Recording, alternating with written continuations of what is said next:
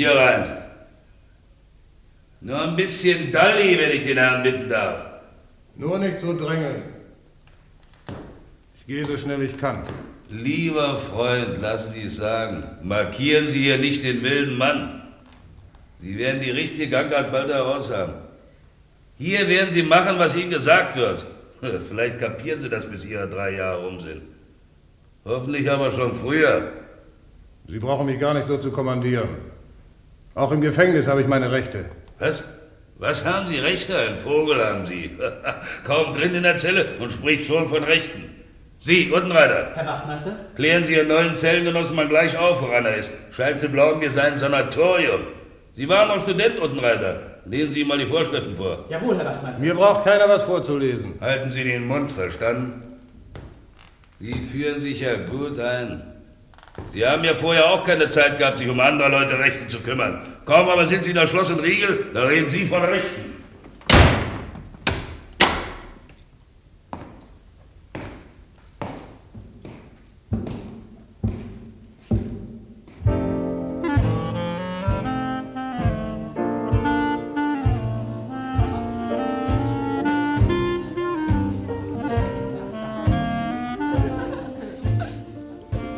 Diese Nische, wenn ich bitten darf, meine Herrschaften. Nur nicht so drängeln. Ich gehe so schnell ich kann. Ich habe die Herrschaften nur an den reservierten Tisch geführt. Haben Sie schon mal einen erfolgreichen Geschäftsmann laufen sehen? Ich nicht. Wird auch kaum zu seinem Kredit beitragen. Aber ich sterbe vor Hunger, Robert. Seit der Mondschau habe ich nichts mehr gegessen. Gleich kriegst du was vom Jahrmarkt hier, bloß nicht den wilden Mann. Was können Sie uns denn anbieten, Herr Ober? Hier ist die Karte, bitte sehr. Wenn ich mir erlauben darf. Heute ist unser Entrecôte à la Jardinière besonders zu empfehlen. Vorher vielleicht eine Schildkrötensuppe und als Nachtisch Birn Elaine. Dazu würde ich einen weißen Burgunder vorschlagen. Na ja, immer her damit. Wird schon schmecken. Selbstverständlich. Wie die Herrschaften wünschen. So, mein Kind. Jetzt wollen wir mal das Geld verdienen vergessen. Ein gemütliches Lokal hier, was? Mhm. Ein bisschen steif. Aber sonst. Nur feine Leute, sieht man gleich. Teuer, aber man ist unter sich. Schade, dass Eddie nicht mit dabei sein kann. Der Junge sitzt jetzt vielleicht in seiner Zelle, isst Kartoffelsuppe. Arme Schwein. Sei doch still, Robert. Wieso? Ich werde doch mal an meinen Kumpel denken dürfen. Bitte nicht hier. Die drei Jahre werden auch herumgehen. Äh, kennst du jemand von den anderen Leuten hier? Keine Geschäftsfreunde dabei? Nee, ich kenne keinen. Auch die Damen nicht. Kannst aber überzeugt sein, dass die meisten nicht feiner sind als wir. Ihre Smokings und Abendkleider sind auch nicht teurer als unsere. Möchte sogar wetten, dass sie billiger sind. Sei doch nicht so laut, Robert. Was heißt denn das? Möchte nicht wissen, wer mehr verdient, die oder ich? ist nämlich nicht ganz unwichtig, mein Kind. Darum dreht sich alles.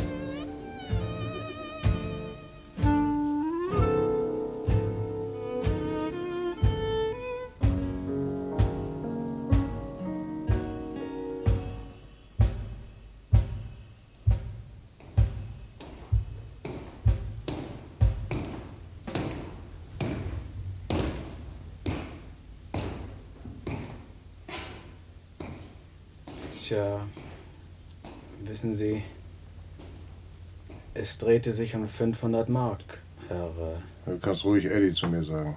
Paul. Paul Uttenreiter. Mhm. Sag mal, hast du wirklich studiert? Ich habe ausgerechnet Jura studiert. Das Ding ist gut. Das hätte mir mal einer sagen sollen, dass ich mit einem Juristen zusammensitzen würde. Na und? Wegen der lumpigen 500 Eier bist du verknackt? Hast du denn keine Bewährung bekommen bei deiner Jugend?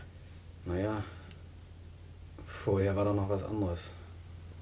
Da habe ich Bewährung bekommen. Ja. Ich wohnte damals bei meiner Tante und habe mir etwas genommen und es kam heraus und sie hat mich angezeigt. Sieh mal an, so ein Aas. Na ja, und denn?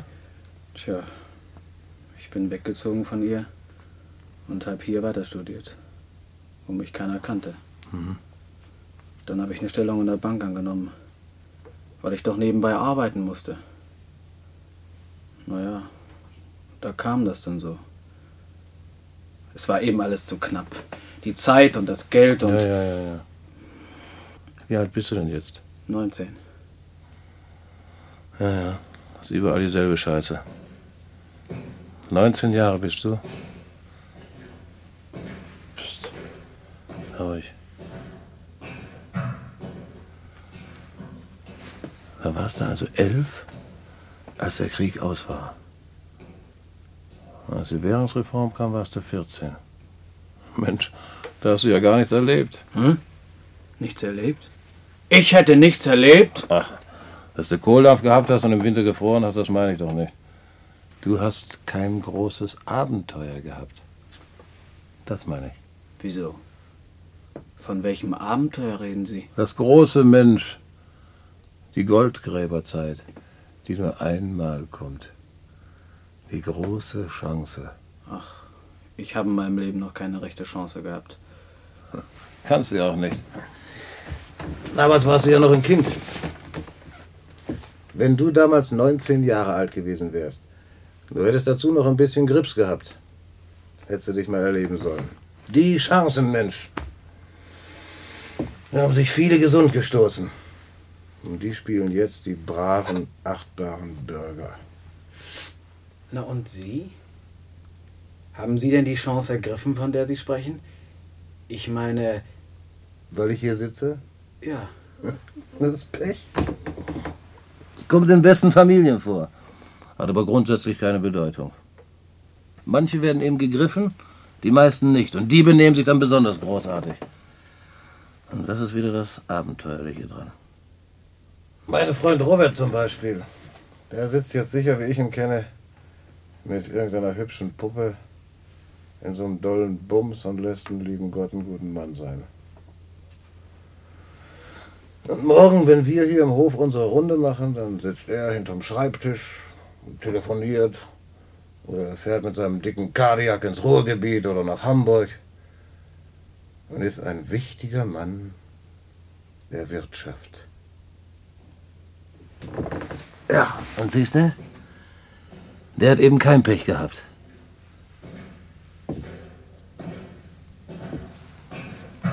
Das Komische ist nur, er könnte ebenso gut hier neben dir und ich könnte ebenso gut neben der schönen Frau sitzen. Ah, So ist das eben. Das ist aber alles reiner Zufall. ja. Da müssten aber Sie und Ihr Freund genau die gleichen Möglichkeiten gehabt haben. Wenn das alles Zufall sein soll. Genau die gleichen haben wir ja gehabt. Das ist es ja. Du kannst natürlich nicht mehr wissen, was 20 Paar Seidenstrümpfe damals bedeuteten. Junge, Junge, das hättest du mal erleben sollen. Das waren noch Zeiten. Da kam es wirklich auf die Initiative an.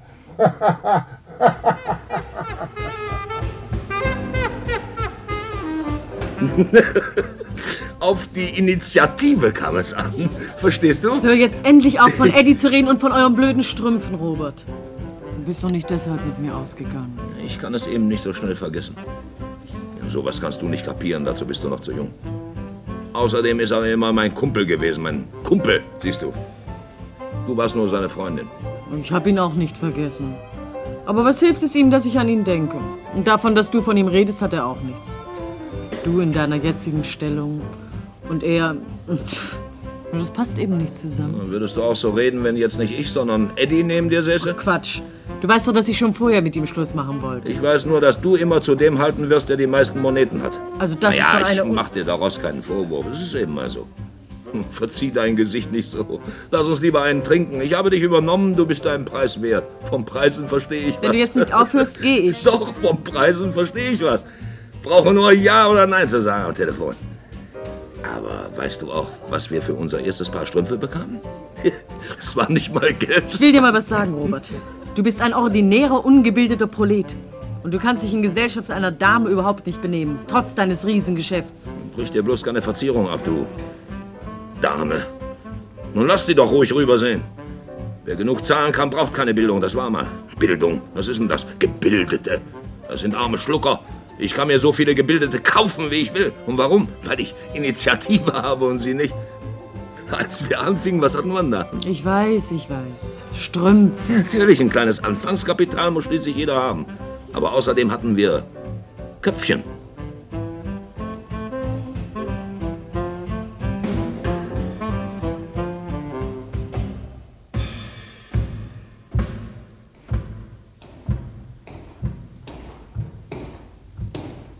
Köpfchen und Glück.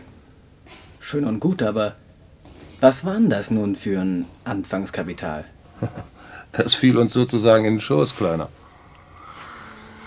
46, Wartesaal Hannover.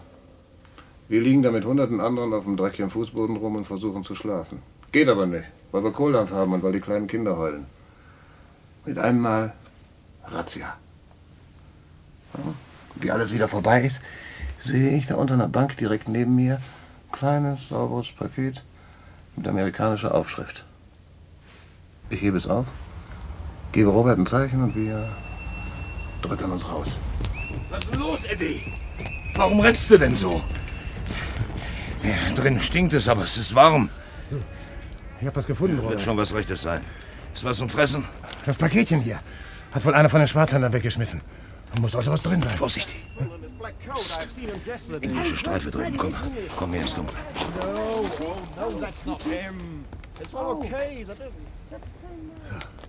Weg sind sie. Ich bin gespannt, was da drin ist. Ich habe so ein Gefühl. So, seit wir aus dem Lager sind, bin ich nicht mehr satt geworden. Ich bin bald so weit, dass ich den ersten Besten auf der Straße umlege, wenn er mir nicht zu fressen Mensch, Robert, sieh mal. Was ist denn das? So dunkel. Fühl doch mal. Hä? Weißt du jetzt, was es ist? Mensch, Eddie. Strümpfe. Damenstrümpfe. Mensch, Eddie! Mach doch nicht so einen Lärm, Robert. Die Ganoven werden bestimmt suchen. Vielleicht hat einer gesehen, wie ich das Paket aufgehoben habe. Richtige seidene Strümpfe, ich werde verrückt. Wie viel Paar sind's denn? Ist doch egal, erstmal weg. Zum Bahnhof zurück können wir nicht, ist zu gefährlich. In Hannover bleiben hat überhaupt keinen Sinn. Wir müssen weg mit dem Stoff. Aber wohin? Erstmal weg von den Ganoven. Ich habe keine Lust mehr, von denen eins über den Schädel hauen zu lassen. Eddie. Hä? Weißt du, dass jetzt alles anders wird? Jetzt sind wir gemacht. Hör doch auf zu quatschen, Robert. Hier, komm. Nimm du die eine Hälfte von den Strümpfen. Ja. Steck sie gut ein, hier. So, nur weg, hier runter. Du, Eddie, wenn ich daran denke, was ich in meinen Taschen habe, wird mir beinahe übel. Wir sind gemachte Leute. Aber trotzdem habe ich so einen Hunger, dass ich Steine fressen Halt doch die Schnauze. Glaubst du, mir geht's besser? Komm. Im Schatten bleiben, du Idiot. Ja, los, weg. Waren denn 20 Paar Seidenstrümpfe damals wirklich so viel wert, Eddie? Du weißt eben nicht, wie es damals zuging. Die meisten Leute haben es vergessen. Man vergisst alles Unangenehme sehr schnell, das ist nun mal so. Denk zum Beispiel an ein Stück Brot. Was ist das wert? Nicht viel, wenn du es dir kaufen kannst. Wenn du es dir aber nicht leisten kannst, bekommt es unermesslichen Wert. Oder du hast zum Beispiel, sagen wir mal, ein altes, kostbares Porzellanservice. Kannst du das essen, wenn du Hunger hast? Nee, ne? Das musst du umtauschen gegen Brot. Tauschen ist eine Kunst, mein Junge. Zu tauschen hatte jeder was in diesen Jahren. Oder beinahe jeder. Ein Ehering zum Beispiel. Viele zogen damals aufs Land mit ihren Betten. Die Züge quollen nur so über von ihnen, die Landstraße von ihrer Heimat. Das war die reine Völkerwanderung. Die Bauern haben sich damals vielleicht gesund gemacht, da kannst du Gift drauf nehmen. Ja, das weiß ich auch noch. Meine Tante kam mal mit einem Topf Schmalz wieder und sagte, das hier sind meine Kissenbezüge. Ja, siehst du? Na und wie ging's euch mit den Strümpfen? Die erste Station machten wir in Solingen. Und warum gerade Solingen? Köpfchen, mein Junge. Was fabriziert man in Solingen und was hatte damals niemand? Und was ließ sich außerdem leicht transportieren? Rasierklingen für den Herrn und Nähnadeln für die Dame. Nähnadeln? Ja, Nähnadeln. Der kleine, große, gefragte Artikel. Wenn das mein Mann erfährt, der macht mir einen Heidenkrach. Der sagt immer, erst kommt das Essen. Aber das ist mir ja. Ich nehme die Strümpfe. Ich will auch was vom Leben haben. Bravo, junge Frau. An schöne Beine gehören schöne Strümpfe. Sehen Sie sich mal das Material an. Klasse, was? Das sind direkt aus USA. Dieselben Strümpfe, die Marlene Dietrich trägt. Echt Nylon. Frisch importiert. Um Gottes Willen, gehen Sie nicht so dicht an das Fenster. Mein Gott, warten Sie doch. So, warten Sie. Mein Gott, ich hab doch schon gesagt, dass ich sie nehme. Wie viel wollen Sie denn dafür haben? Unter 100 wird nicht zu machen sein. 100 Nähnadeln für ein paar Strümpfe. Sind Sie verrückt geworden? Für 100 Nähnadeln krieg ich drei Pfund Butter mindestens. Vielleicht. Aber wollen Sie sich die Butter an die Beine schmieren? Es wird nicht gut gehen. Wieso ist das so viel? Wo doch der Herr Gemahl direkt in der Auslieferung der Firma sitzt. Lassen Sie bitte meinen Mann aus dem Spiel. Äh, 80. Mehr kann ich nicht geben. Schade. Wo Sie so schöne Beine haben. Jammerschade. Mein Gott, wann packen Sie denn schon ein? Warten Sie doch. Na, wenn Sie nicht mal 100 lumpige Nähnadeln für diese herrlichen Strümpfe geben Aber wollen. hören Sie doch auf. Sie wissen nicht, was Sie sagen. Mein Mann bringt jede Nadel einzeln nach Haus. Das ist nicht einfach, der riskiert allerhand. Dann fährt er damit auf das Land. Die Bauernfrauen, die sind Schärfdorf, die geben alles Mögliche dafür. Seidenstrümpfe auch? Solche wie die hier, mit Fersenschoner und dreifacher Oberkante und schnurgerader Naht. Ach, bitte. Nur lassen Sie sie mir für 90. 100. Tolle Farbe, was? Dieser matte Glanz. Ah, Sie sind schlecht. Hier, hier sind die Nadeln. Und nun gehen Sie schon. Na, warum so unfreundlich? Handel ist Handel. Hast du nachgezählt, Robert? Ja, so ist Na, nun gehen Sie doch. Ja, ja, ja, ja. Sie kommen doch früh genug vor den Spiegel.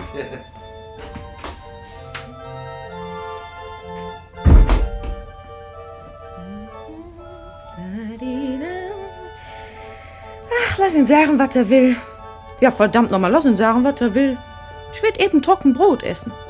Oder er muss eben mehr Nadeln mitbringen.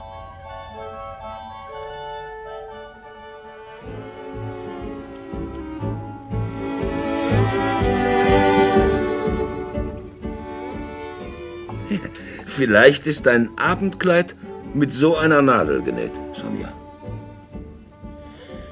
Wer kann sagen, wo die landeten?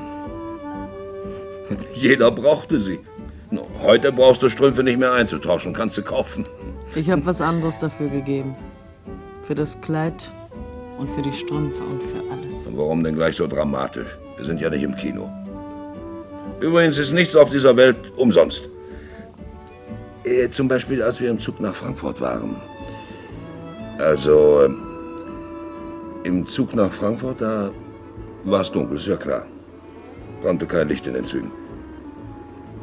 Da stand einer neben mir.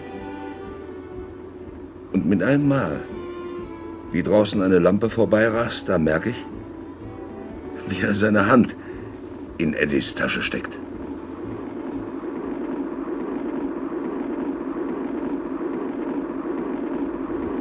Du, nimm sofort deine Flosse aus der Tasche. Was ist passiert, mein Freundchen?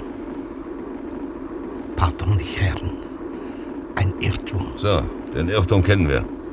Was denn? Hat er versucht, mich zu beklauen? Sieh, ich will dir mal was Sei sagen. ruhig, Eddie. Mit dem unterhalten wir uns später. Wenn die Herren mich entschuldigen wollen, ich muss in Frankfurt aussteigen. Du steigst mit uns aus, verstanden?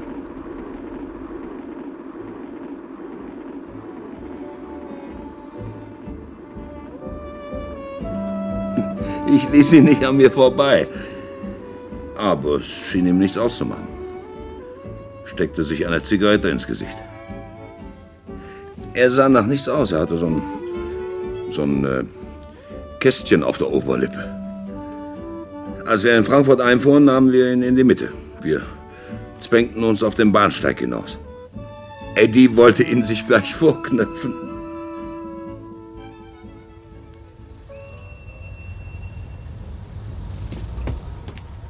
Wie kommst du dazu, in meine Taschen zu greifen? Soll ich wohl mal aus dem Anzug stoßen, was? Na, ruhig, Eddie. Ist, ist denn sowas drin, mich zu Du beklauen? sollst ruhig sein, sage ich. Mache ich den Herrn Vorschlag. Vielleicht gehen Sie mit mir zur Bahnhofswache und wir klären ganze Angelegenheit dort, meine Herren.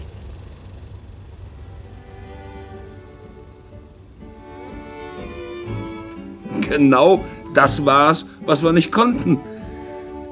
Wir hatten noch 600 Nähnadeln und 400 Rasierklingen in unseren Taschen.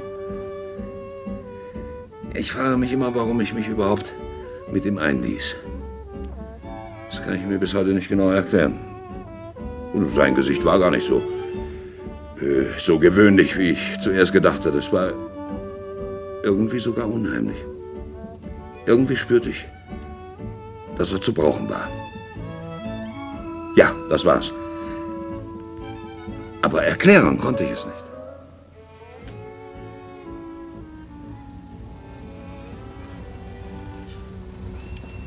Die Herren gehen also nicht mit mir auf Bahnhofswache. Das könnte so passen, was? Wir rechnen alleine ab. Los, komm mit raus. Eddie, zum letzten Mal halt deinen Mund. Verzeihung. Warum eigentlich die ganze Aufregung, wenn ich fragen darf von den Herren? Ich mache Ihnen einen anderen Vorschlag. Gehen wir nach Hause zu mir und trinken ein Gläschen oder zwei oder drei.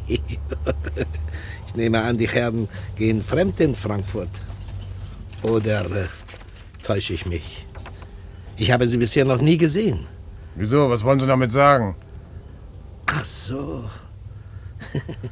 Sie sind immer noch böse wegen meines, meines Irrtums. Das ist eine sehr unangenehme Angewohnheit. Von früher müssen Sie wissen. Ich kann machen, was ich will. Kaum stehe ich irgendwo mit Menschen zusammen und ich passe nicht auf. Schon ist passiert. Aber ich fürchte, ich langweile Sie, meine Herren.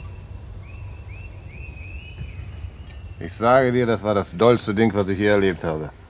Ich konnte Robert nicht begreifen. Ich hätte den Burschen am liebsten als in die Fresse gehauen. Aber Robert sagte, wir gehen mit. Na und Sie? Robert war eben der bessere Geschäftsmann. Er konnte besser mit gewissen Leuten. Vielleicht kam es daher, weil er so dick war. Obwohl er ebenso gehungert hatte wie ich. Ich konnte dafür besser mit den Frauen. Hm, Das waren dann meistens leider nur kleine Fische. Na, also. Wir gehen mit dem Kerl in die Wohnung. Und da fiel ich allerdings aufs Kreuz vor Staunen. Sowas hast du noch nicht gesehen. Ach. Ja, lauter schwere Möbel und Teppich und Spiegel und tiefe Sessel. Ja, Er gab uns einen Schnaps. Ich war natürlich immer noch ein bisschen wütend. Ja, natürlich, wenn er Sie beklauen wollte, wo er es doch gar nicht nötig hatte. Der stank vor Reichtum, kann ich dir nur sagen. Aber warum hat er das denn... war wirklich noch von früher. Er war in der Levante groß geworden, in Hafenstädten, verstehst du? Und in seiner Jugend hatten sie es ihm so beigebracht, den Leuten in die Tasche zu greifen. Und davon kam er einfach nicht mehr los. Das war, das war wie eine unheilbare Krankheit. Für uns hatte diese Krankheit ja vielleicht ihre Vorteile. Wenn er nicht im Zuge nehmen uns einen Rückfall bekommen hätte, hätten wir in seiner Wohnung hier auch keinen schnasseln können. Hm? Äh, äh. Also dann auf, auf Ihr Wohl, meine Herren. Wenn mich nicht alles täuscht, sind die Herren Geschäftsleute. Ah? Ich auch.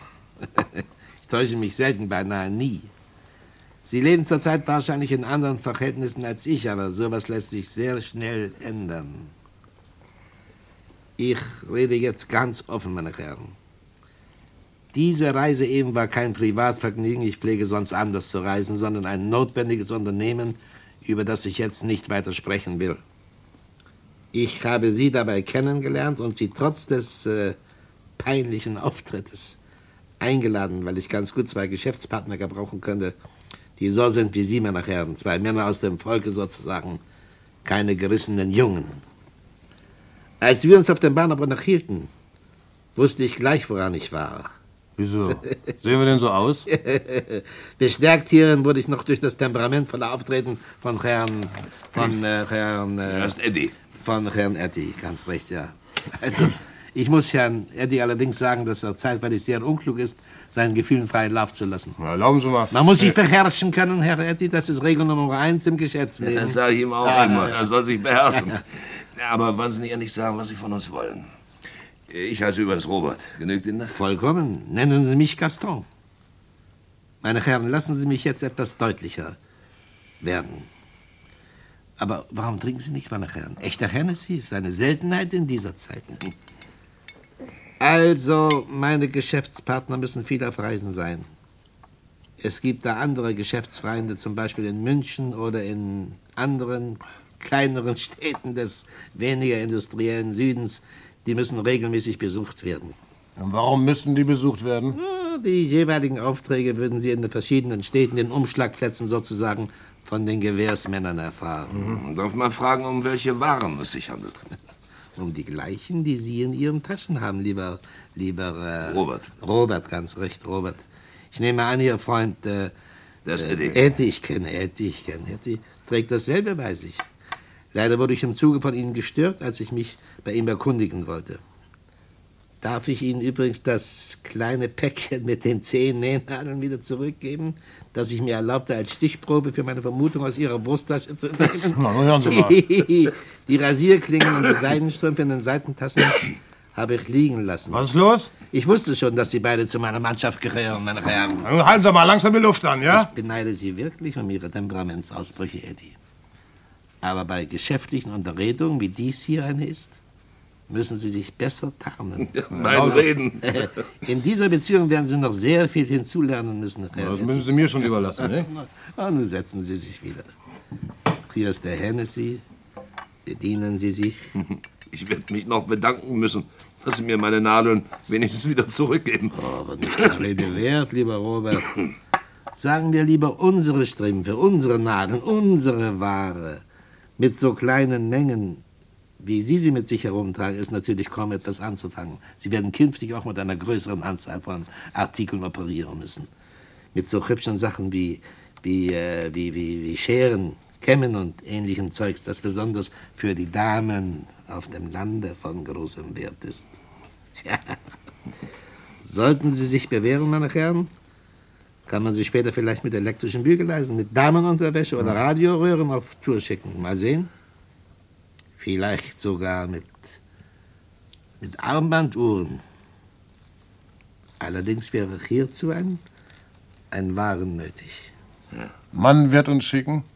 Wer ist denn das, Mann? Lieber Freund, glauben Sie denn, ich kann mich um jeden Einzelnen kümmern, der Ihnen die Aufträge erteilen wird? Hätte ich viel zu tun. Allein meine repräsentativen Verpflichtungen geben mir nicht die Gelegenheit, einen Abend wie diesen mit Ihnen zu verplaudern. Sie werden sich schon mit meinen Leuten zufrieden geben müssen. Also auf Ihr Wohl, meine Herren, auf unsere Geschäfte. Prost.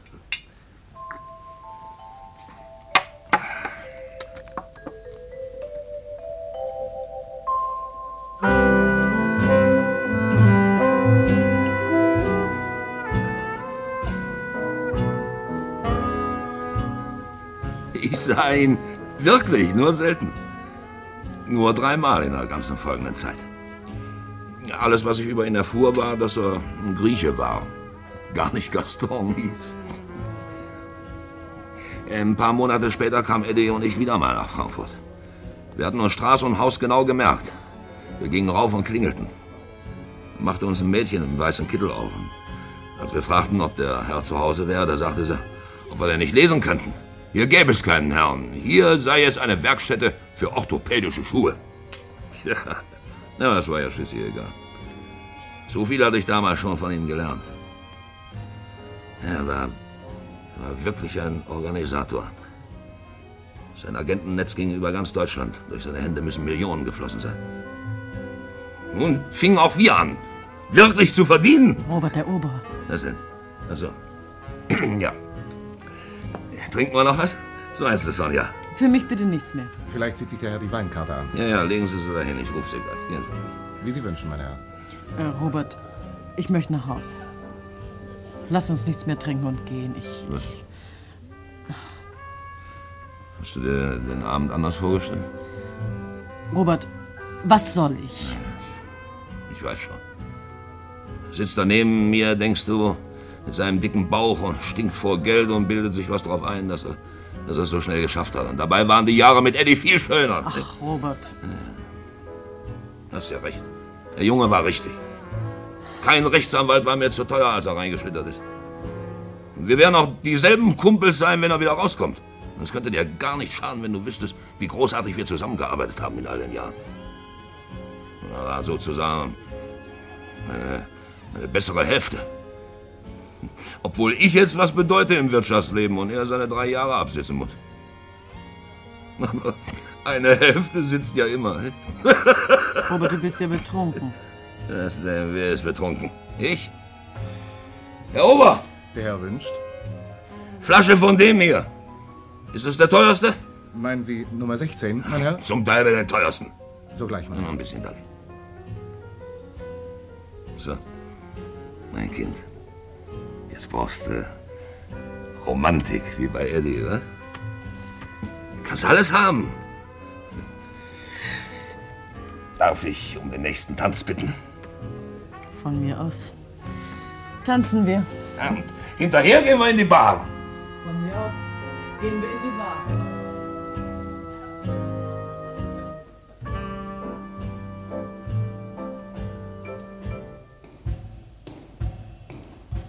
Jetzt macht er wieder Runde. Bleiben Sie liegen, Eddie. Warum? Manchmal sieht er nämlich auch durchs Guckloch. Soll er doch reinglotzen, der Affe.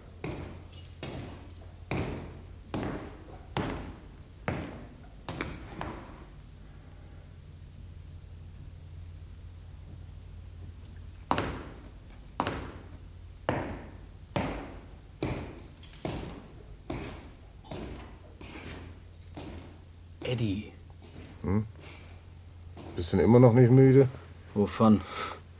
Hier passiert doch nichts. Die Bibliothek habe ich fast ausgelesen und die, mit denen ich hier vorher zusammensaß, haben mich immer nur auf den Arm genommen. Oh, je, je, Bücher. Warst du schon mal verliebt? Ja. Aber da wird bestimmt nichts mehr draus. Warum nicht? Sie sollten mich nicht auch auf den Arm nehmen, Eddie.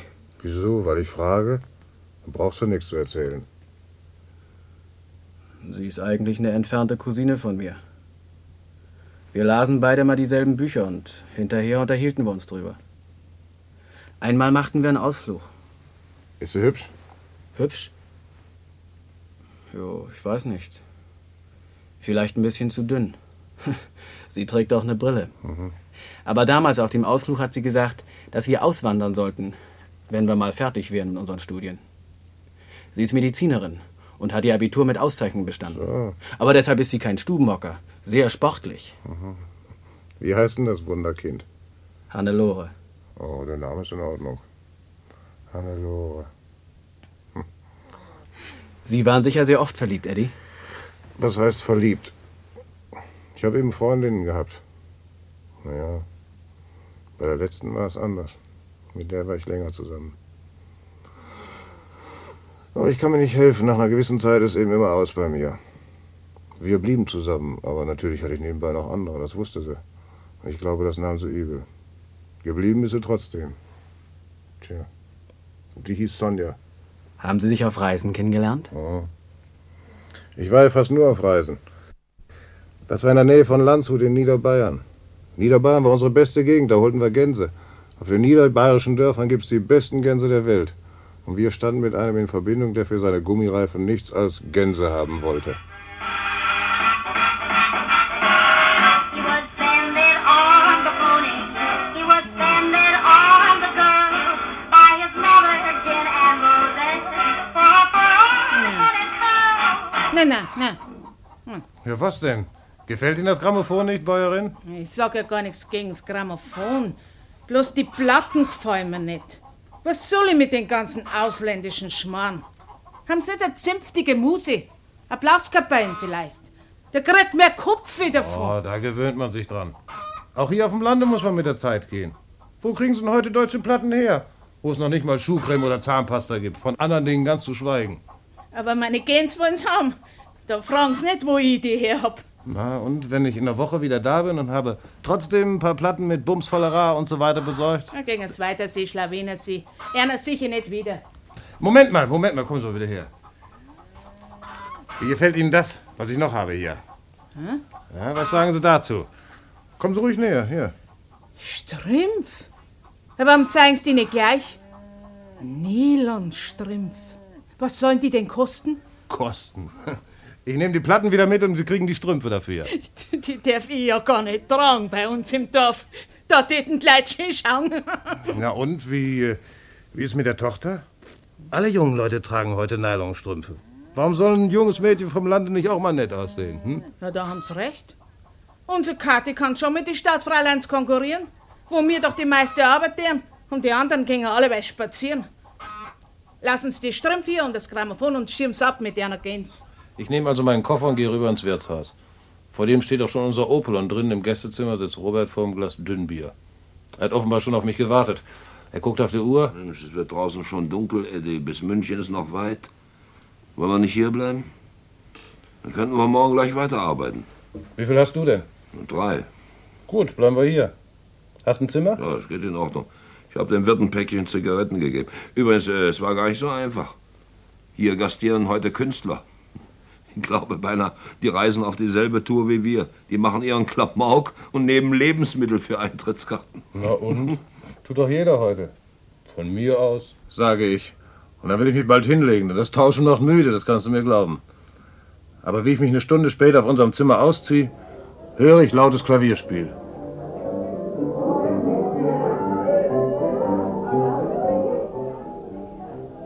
Nanu, was ist denn das für ein verdammter Krach, Robert?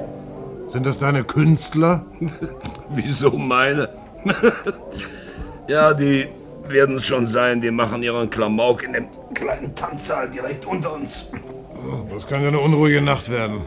Äh, mich stört's nicht. Ich leg mich schlafen.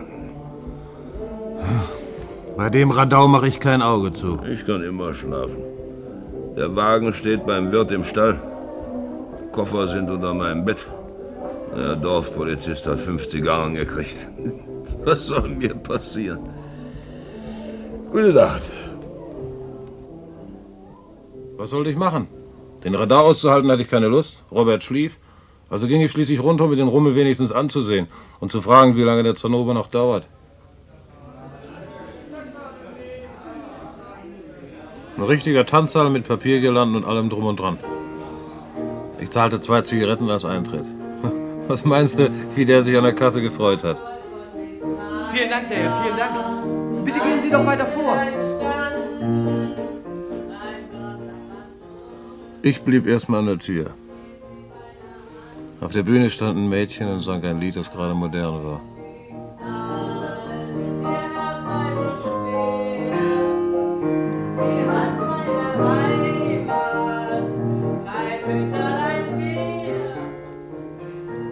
Ich höre mir das an. Und allmählich wird mir sonderbar zumut. Kann dir gar nicht erklären, was eigentlich mit mir geschah. Das Mädchen ging mir doch gar nichts an. Ich war eigentlich wütend und hätte ja wieder gehen können. Aber ich ging nicht. Im Gegenteil. Allmählich ging ich sogar weiter nach vorn, weil.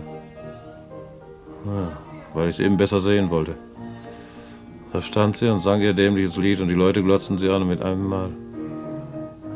Mit einem Mal da sehe ich, dass sie keine Strümpfe anhat. Stell dir vor, es ist so kalt im Saal, dass man den Hauch sieht, wenn sie singt. Und sie trägt ein tief ausgeschnittenes, billiges Abendkleid und hat keine Strümpfe an. Und das auf einer Bühne, wo die Kulissen so eine Art Ritterburg vorstellen. Ich sehe auch, dass sie zwar geschminkt ist. Ihre Lippen und Wangen sind rot. Aber unter der Schminke ist sie blass. Und ich weiß sofort, die hat Hunger. Ganz ordinären Hunger. Ihre Augen sind groß, während sie singt und sie lächelt. Aber den Blick kenne ich. Der Blick ist ihr damals überall begegnet. Es war gar nichts Außergewöhnliches dran. Ich fand schließlich einen Stuhl und da saß ich im Mantel zwischen den Bauern und ihren Frauen und sah auf die Bühne, bis es passierte. Sie schwankte.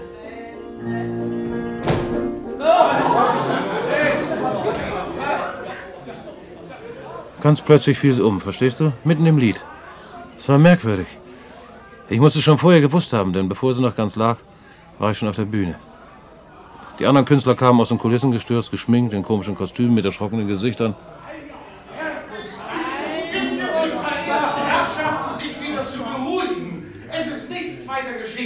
Die Künstlerin wird sogleich wieder frisch und munter vor Ihnen auftreten. Musik, bitte!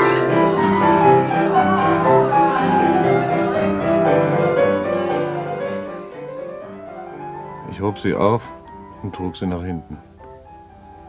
Da lag sie, seufzte, wendete sich und dann schlug sie die Augen auf und sah mich an. Ihr Manager oder wer das war, der wollte was sagen, den habe ich einfach rausgeschmissen. Ich holte eine Tafel Schokolade aus der Tasche. Hier, essen Sie, Fräulein. Danke. Entschuldigen Sie. Oh, essen Sie die Tafel nur ganz auf. Ich hab noch mehr davon. Genieren Sie sich nicht. Ich weiß auch nicht, wie das kam. Mir wurde plötzlich schwarz vor Augen. Wie das schmeckt. Hören Sie, ich kann Ihnen das gar nicht Ach, bezahlen. reden Sie nicht so viel. ich muss auch wieder auf die Bühne. Wir spielen einen Sketch und da bin ich dabei. Sie müssen mich bitte entschuldigen. Sie spielen heute keinen Sketch mehr. Sie bleiben liegen. Sie müssen erst mal was Richtiges essen. Warten Sie einen Augenblick. Ich hole Ihnen was, ja? Aber nein, wer sind Sie denn eigentlich? Was wollen Sie von mir? Das ist doch völlig unwichtig. Warten Sie hier einen Augenblick. Ich rannte nach oben, nahm aus unserer Tasche Brot, Butter und Wurst und lief wieder runter. Aber da war sie schon aufgestanden und wollte gerade gehen. Ach, da sind Sie ja. Ich habe mein Geld nachgezählt. Ich kann Ihnen die Schokolade doch bezahlen. Hier, das ist wohl der richtige Schwarzmarktpreis. Recht vielen Dank für Ihre Freundlichkeit, aber ich muss jetzt nach vorn. Da stand ich nun, die Wurst unterm Arm und wusste im Augenblick nicht, was jetzt richtig war. Die Schokolade hatte sie zwar gegessen, aber ich sah ja, dass sie noch zum Umfallen schwach war. Warum nehmen Sie das Geld nicht? Ist es zu wenig? Mehr hab ich nicht. Lassen Sie mich mit Ihrem dämlichen Geld in Ruhe. Essen Sie mal was Vernünftiges. Oder wollen Sie lieber erst eine Zigarette? Bitte. Dankeschön.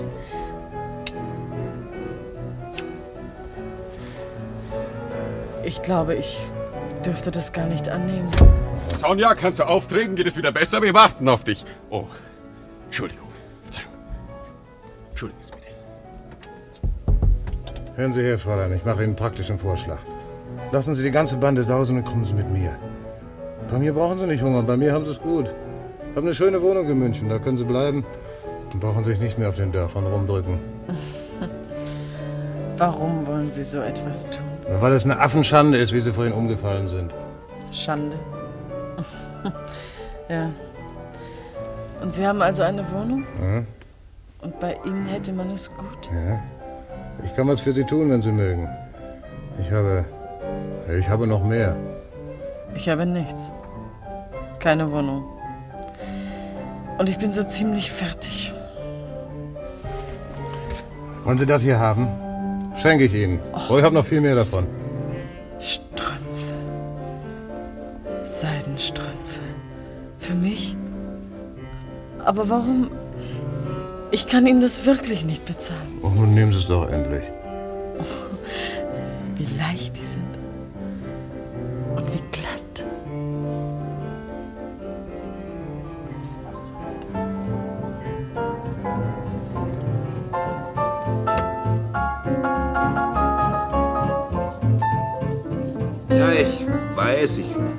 Ich weiß, wie Eddie dich aufwischte und wie du zu uns kamst. Ich weiß es noch ganz genau.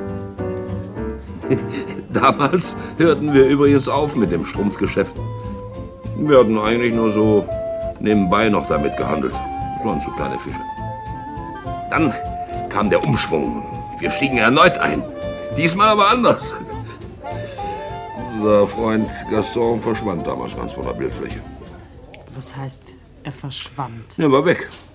Eines Tages blieb er aus und kam nicht wieder. Hm. Ich war nicht unglücklich, dass ich die Visage nicht mehr sehen musste. Na, aber wieso? Du hast doch gesagt, er hätte ein Gesicht gehabt, als könnte nicht bis drei zählen. Ja, das, das schien zuerst nur so. Aber wenn du ihn dir genauer ansahst, dann wurde dir Angst und Bange. Du, das, das war kein solches Gesicht wie Eddies oder meines.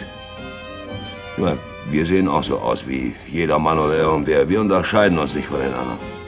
Verstehst du? Natürlich haben wir unsere eigenen Gesichter, aber es ist doch nichts.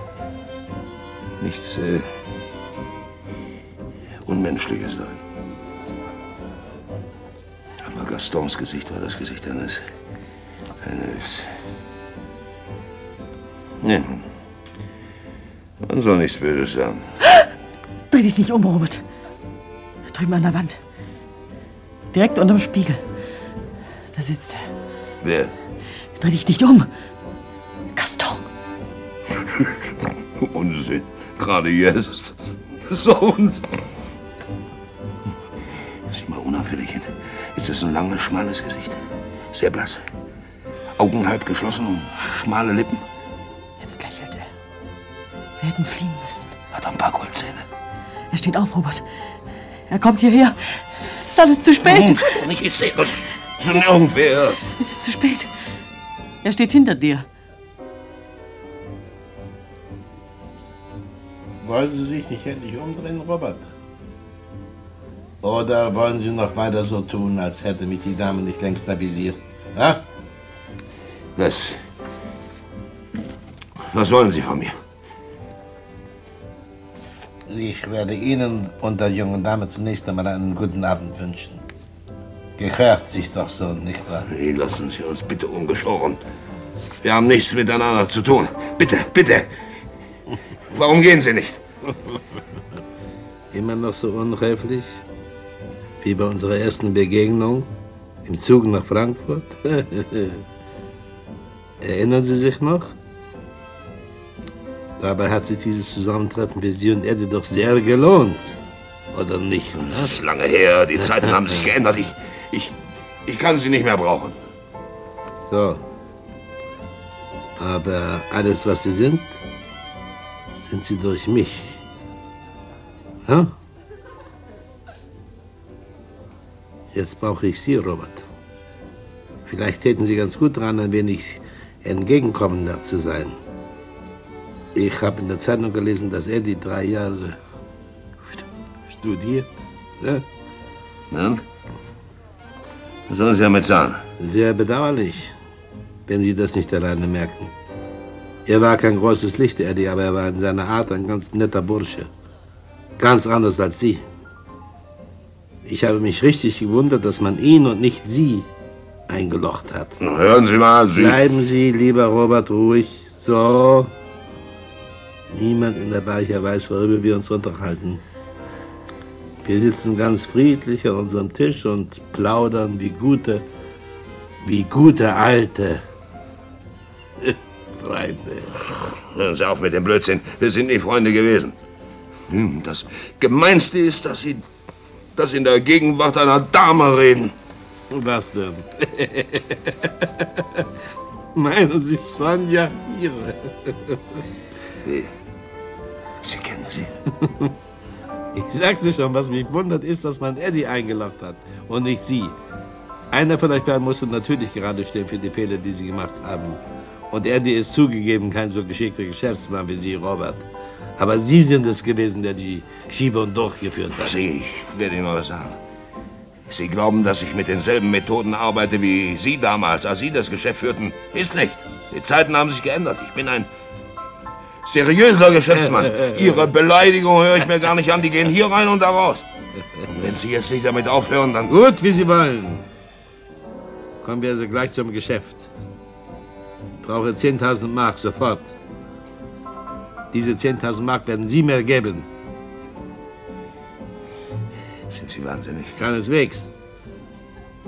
Bekomme ich das nicht sofort, dann, äh, tja, ich weiß nichts, wer besser Tüten kleben kann, Sie oder Eddie. Wollen Sie es mal probieren? Ich finde, Sie passen viel besser dazu mit Ihren dicken, schmutzigen Fingern. Äh. Können Sie sich ja dann mit ihm doch unterhalten, wie Sie angefangen haben mit den 20 Paar Seidenstrümpfen und den schmutzigen Fingern. Was wissen Sie? Sie wissen gar nicht. Sonja, bleib hier. Du kannst ruhig zuhören. Ja, warum willst du denn gehen, Sonja? So, so, schön, schön. Setz dich wieder. Da, so. So ist gut, ja. Nicht wieder weglaufen von mir, kleine Sonja. Wieso? Wieso kennen Sie Sonja? Sonja. Hast du ihm nicht gesagt, dass ich dich länger kenne als Eddie und er? Dass du eine alte Kundin von mir bist? Kann er nämlich gar nicht leben. Es war so unvorsichtig von ihm, sich mit dir so viel über Geschäftliches zu unterhalten. Ja. Eddie ist so temperamentvoll und Robert zu gesprächig.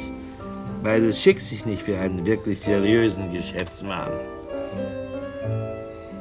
Das, das ist nicht wahr. Sonja, das. Das kann doch nicht wahr sein. Oh, was kann nicht wahr sein? Meinst du, ich habe keine Geschichte? Eddie habe ich gern gehabt, bis er mich mit den anderen betrog. Dich verachte ich. Vor dem da habe ich Angst.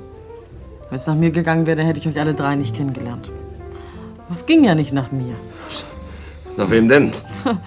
Da musst du schon andere fragen. Ich habe die Zeit nicht gemacht, wie sie ist. Du, du Da gemeine haben Nutte. Da haben Sie es, aber jetzt geht sie wirklich. Lassen Sie sie gehen, Robert. Sie haben sie sowieso verloren. Ja.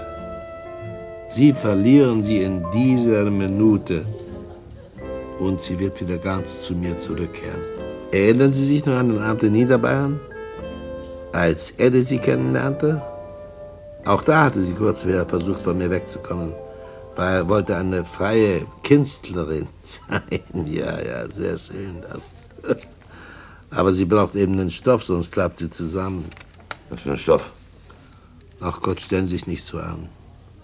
Sie wissen doch, was ich meine. In den letzten Kriegsmonaten war sie in einem Lazarett tätig und da hat sie zum ersten Mal gemerkt, wie das ist mit Kokain. Das machten damals viele. Manche kamen auch wieder davon ab, aber unsere kleine Sonja nicht. Das war ein Glück für sie, dass sie mich kennenlernte. Ich half ihr. Natürlich nicht gratis. Als Geschäftsmann werden Sie verstehen, man kann das nicht. Verstehe gar nichts. Ich will nichts verstehen. Oh, oh, oh, oh, Sie Unschuldsengel.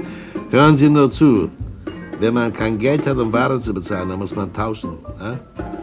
Man gibt und bekommt zum Beispiel, man gibt ein bisschen Gift und bekommt dann ein paar Informationen, ja? Sie, Sie sind ein Mörder. Ach, immer gleich diese großen Worte. Kann man sich als Geschäftsmann gar nicht leisten. Sprechen wir vernünftig. Also ich bin zurzeit in einer Geldverlegenheit. Ich brauche Geld und Sie haben Geld und werden es mir geben. Das ist Erpressung. Wenn Sie wollen, ja. Warum nicht deutlich sein? Sie werden natürlich zahlen. 10.000 Mark sind wirklich nicht viel für einen Mann wie Sie, Robert. Ein Mann mit Ihrer Initiative sozusagen. Ein Kiener Pioniergeist, ein Erfolgsmensch, der seine richtige Karriere erst vor sich hat. Allerdings, wissen Sie das? Nur so lange wie ich will, Robert. Wenn ich nicht mitmache? Aber mein Lieber, na ja, ich kann Ihnen noch einen anderen Vorschlag machen. Ich habe Ihnen schon einmal etwas vorgeschlagen, mit mir zur Polizeiwache zu gehen. Erinnern Sie sich, Frankfurt, Hauptbahnhof, ha? Hätten wir das nur getan. Es tut Ihnen denn leid, nur versuchen Sie es heute? Wer garantiert mir, dass es, dass es bei dieser einen Erpressung bleiben wird? Oh, ich brauche nicht immer Geld. Manchmal kann man viel mit mir verdienen. Sie sind damals nicht schlecht mit mir gefahren. Sehen Sie? Und was haben Sie schon davon, wenn wir beide sitzen? Und wer weiß, ob es bei den drei Jahren bleibt, die er die absitzen muss, ha? Sicher. Soll er denn noch länger? Er kann das wissen. Hängt vielleicht auch von Ihnen ab. Ich weiß, Sie lieben ihn, das ehrt Sie, jawohl. Aber ist das gut für Sie? Hm? Auf die Dauer? Er ist viel zu unkonventionell. Die Geschichte mit Sonja. Ja, das.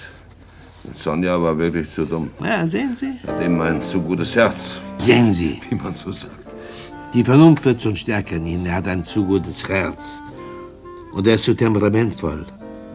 Leute mit diesen Eigenschaften eignen sich nicht fürs Geschäft. Überlegen Sie genau, was ich Ihnen gesagt habe. Ich schätze Sie sehr, wie man so sagt. Sie sind ein guter, ein erfolgreicher Geschäftsmann und deshalb will ich Sie die 10.000 Mark sozusagen als Bürgschaft. Vielleicht brauche ich Sie gar nicht. Was meinen Sie? Hä? Vielleicht will ich Sie nur erproben. Hm. Kennen Sie mich? Ja, Herr Glotz. Kennen Sie mich? Haben Sie, haben Sie nicht gut bei mir verdient, wa? Was, was riskiere ich denn bei dem neuen Geschäft? Es gibt für Sie nur einen Weg, Robert. Falls Sie nicht lieber zur Polizei gehen wollen, bitteschön. Die 10.000 Mark meine ich. Und Sie stellen mir Ihr Unternehmen, Ihren Firmennamen für mein Geschäft zur Verfügung. Sie sind ja seriös geworden, nicht wahr? Äh, angesehen, ja? Jawohl, das gefällt mir. Und damit Sie meiner entgegenkommen sehen, schlage ich vor, dass wir den Gewinn halb und halb 50-50 teilen, ja? Es wird nicht Ihr Schade sein. Gaston macht keine schlechten Geschäfte. Gaston kippt nicht um. Hm?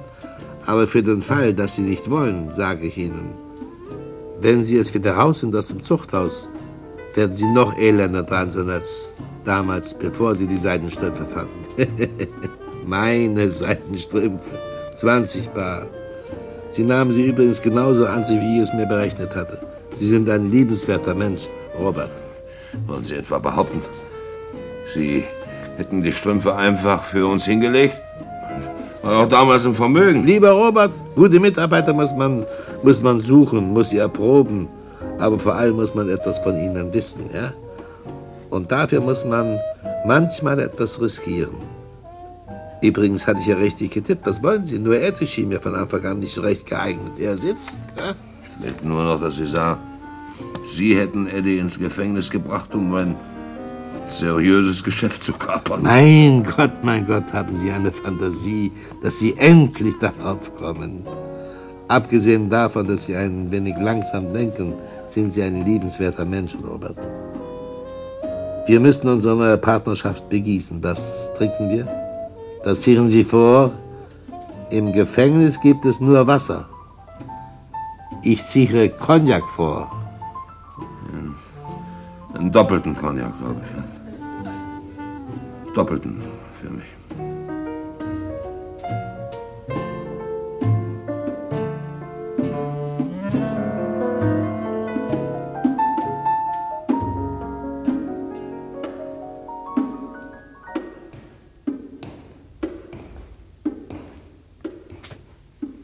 Langen wir doch mal einen Schluck Wasser rüber, Paul.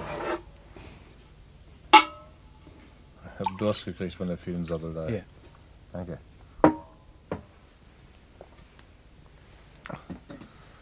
Mensch, ist ja schon hell draußen. Dass du gar nicht müde geworden bist. Ich bin es ja gewohnt. Ich habe viele Nächte wach gelegen. Ich kann oft nicht schlafen. Das kann ich von mir nicht sagen. Merkwürdig. Beim Erzählen wird einem alles wieder so deutlich. Zum Beispiel die Geschichte mit Sonja. Meinen Sie, dass sie auf Sie warten wird, Eddie? Drei Jahre ist eine lange Zeit. Vor vier Monaten, als ich in Untersuchungshaft kam, da hielt sie noch zu mir. Obwohl ich da schon andere hatte. Aber man sagt ja, dass Frauen treuer sind als Männer. Und Ihr Kumpel? Ich meine, Robert. Was ist mit Robert? Ich meine, fürchten Sie nicht, dass er vielleicht mit ihr, na wo Sie doch so lange weg sind? Du hast ja eine ganz dolle Fantasie. nee, da kannst du Gift drauf nehmen, da passiert nichts. Die nicht, das Mädchen kenne ich. Ich wusste schon, woran ich war in den ersten Minuten, als ich es auf der Bühne gesehen habe und dann, als ich ihr die Strümpfe geschenkt habe. Es war übrigens das letzte Paar aus dem Wartesaal von Hannover. Ach nee. Ja. Sie hätte noch viele Strümpfe bekommen. Aber sie hat gesagt, dass sie alle zusammen nicht so viel wert seien wie dieses eine Paar. So? Ja. Und weißt du, warum sie das gesagt hat? Weil sie mich ebenfalls kennengelernt hat in den paar Minuten. Ja, das ist eine merkwürdige Sache, Paul. Natürlich, dass sie nicht bei ihr blieb, das war dumm. Sie wäre eine wunderbare Frau geworden. Und vielleicht wäre ich auch ganz anders geworden. Aber manchmal war sie so unruhig und dann fing sie plötzlich an, ganz ohne Grund zu weinen. Ich hätte mich dann wohl mehr um sie kümmern müssen. Aber gerade dann bin ich immer abgehauen. Ja, bin immer so. Das ist wohl diese verrückte Zeit und ja, da ist eben, was mich angeht, kaum was zu ändern. Hoffentlich geht's ihr gut.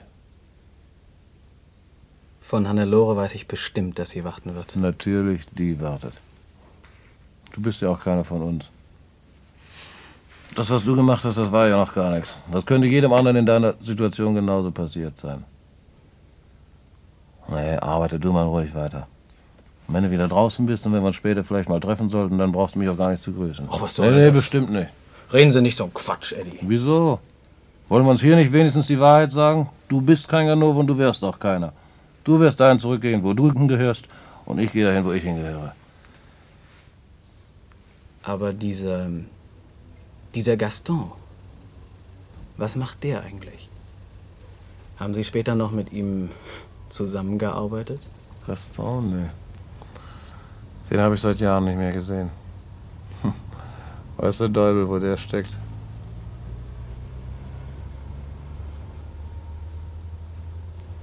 Draußen fangen schon die Autos an zu fahren. Bald wird Wecken sein. Komisch. Früher sind wir oft erst um diese Zeit nach Hause gefahren. Vielleicht fahren Robert und Sonja jetzt gerade unten vorbei und sprechen von mir.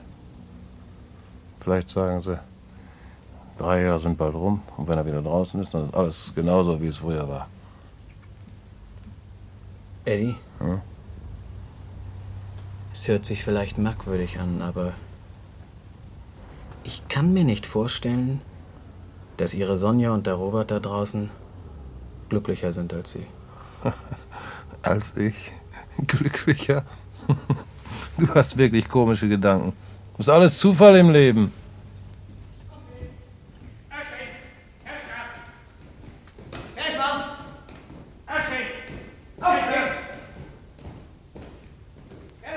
Na, was habe ich gesagt?